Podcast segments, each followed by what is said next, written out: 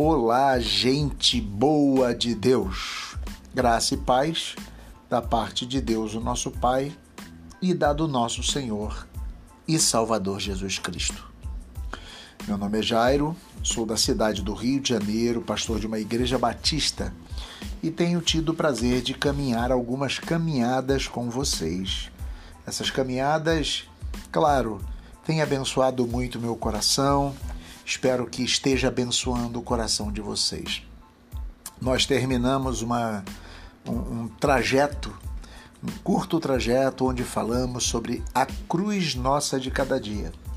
E hoje, especificamente, eu queria começar com vocês uma caminhada, sabe-se lá onde vai chegar e o tamanho que ela terá, mas vamos falar sobre um Deus muito humano eu roubo, né, num bom sentido, esta fala de Frei Beto e algumas reflexões terão por pano de fundo o livro que ele escreve com o mesmo texto, Um Deus Muito Humano, um novo olhar sobre Jesus, de Frei Beto. E queria que nós percebêssemos e olhássemos para Jesus, aquele que de fato é Deus encarnado entre nós, mas que por séculos, por séculos, foi-lhe vedada, foi não foi-lhe vedada, mas assim, foi vedado a todos nós uma descrição e um conhecimento acerca do Jesus histórico. Isso é algo que se deve perceber não que a teologia conservadora, tradicional, não que os pais da igreja de fato negassem isto, pelo contrário, afirmavam, mas historicamente foi dada uma ênfase muito grande à questão do Jesus divino, vitorioso. Talvez até por uma necessidade da igreja de que quando sai daquela perseguição do primeiro século, segundo século até o terceiro século, precisa o texto de Apocalipse está enfatizando que aquele Jesus que eles viram era Deus, e eles precisam afirmar isso, mostrando a vitória do Cordeiro sobre a morte, sobre a vida, sobre o pecado e sobre outras coisas tantas. Então, fruto desta desta, digamos assim, deste olhar mais acurado por este, por este lado, talvez historicamente nós tenhamos dado muita ênfase. E é de fato verdade que somente agora nos últimos tempos é que nós nos debruçamos melhor ao fato de Jesus ser homem. E é exatamente isso que nós queremos tratar aqui. Queremos olhar para Jesus como ser humano. Claro que sempre vamos caminhar com um ser que é humano e divino.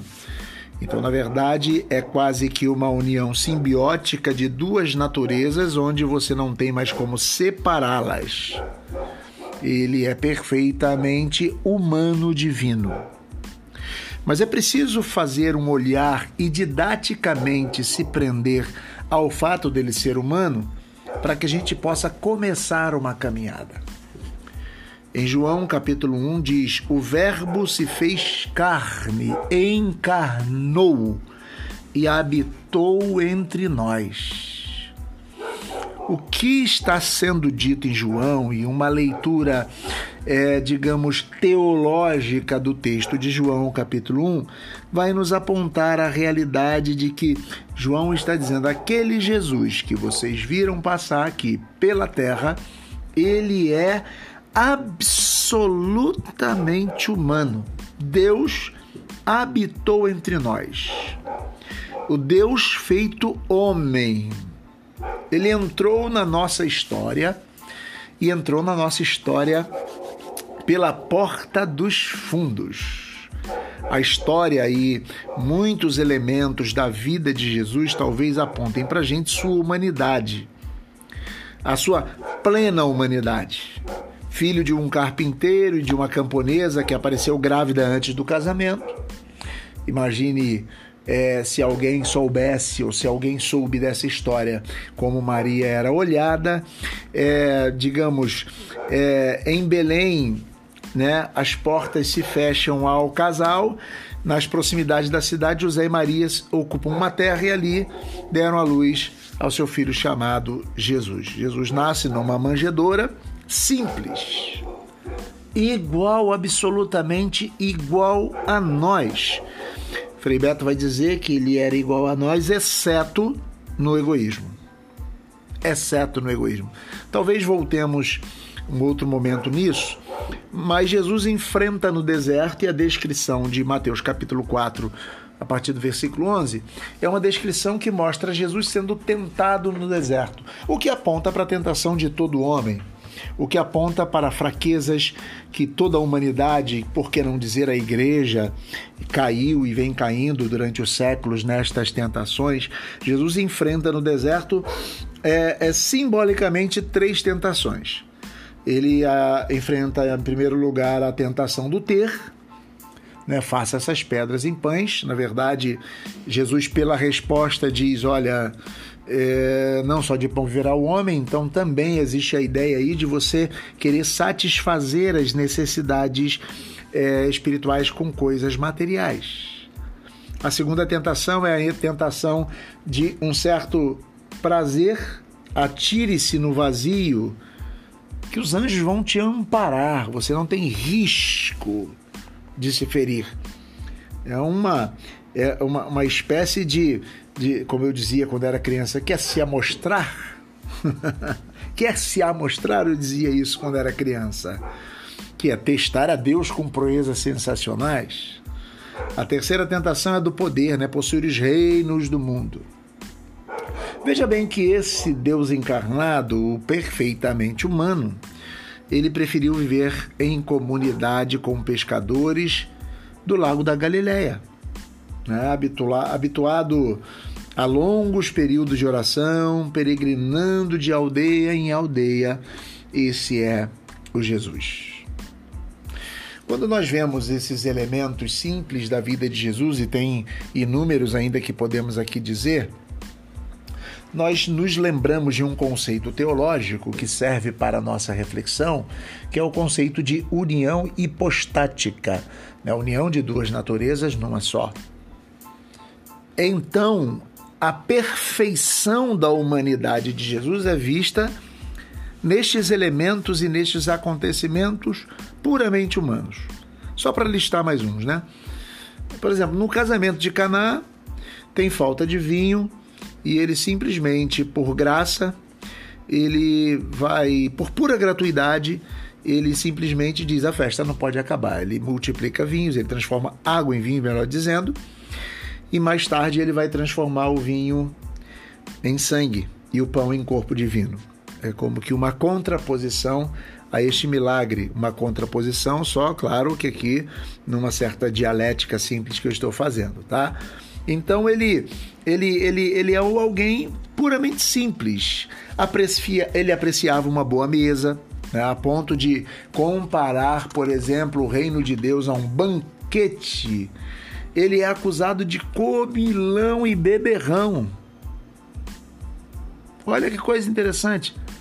Era alguém que não admitia que seus discípulos despedissem as pessoas com fome, tá? É, exigia justiça aos pobres. É, é alguém absolutamente humano. Ele viu um grupo de teólogos e de religiosos querer apedrejar uma mulher porque foi pega em adultério. E dizem alguns que ele escrevia pe o pecado de cada um no chão, dizem alguns, né? Algumas tradições vão dizer isso, a ponto deles largarem as pedras envergonhados e se, e se mandarem. E aí Jesus manda aquela mulher ir embora e não pecar de novo. Tratava Deus por pai, que quer dizer Abba, né? Tipo, o balbuciar de uma criança quando está dizendo é, as primeiras palavras, pai.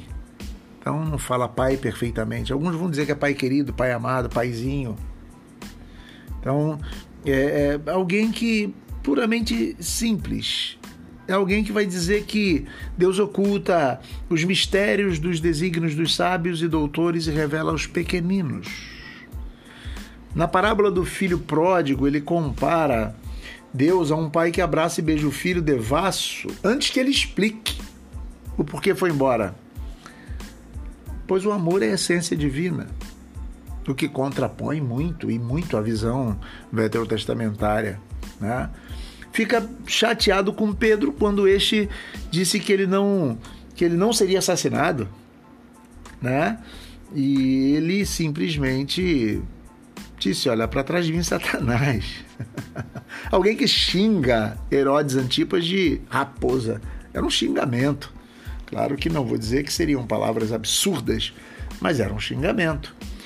É alguém que defendeu Maria de Betânia quando a irmã Marta queixou-se né, é, dela e chorou a saber que Lázaro, irmão das duas, havia morrido. Era a saudade que Jesus tinha dele a ponto de ressuscitá-lo. Era livre de preconceitos, atendeu um centurião romano que lhe pedia para curar o seu servo, reconheceu a sabedoria da mulher cananeia, que de modo sutil criticou por restringir suas, suas atividades aos judeus. Ressuscitado, ele aparece como jardineiro. Olha que coisa interessante como jardineiro para Madalena, como pescador aos apóstolos e como um, como um peregrino para os discípulos na estrada de Maús. Ensinou-nos que ao longo dos séculos sempre haveremos de encontrá-lo na face de quem tem fome, de quem tem sede, do nu, do doente, do oprimido, em Mateus 25, 33. Eu termino minhas palavras aqui hoje lembrando uma fala de Leonardo Boff, Leonardo Boff ele afina que humano assim como ele foi só poderia ser Deus mesmo. Fique com essa palavra e agora que essa caminhada possa abençoar nossos corações e que nós possamos caminhar com Jesus. Amém.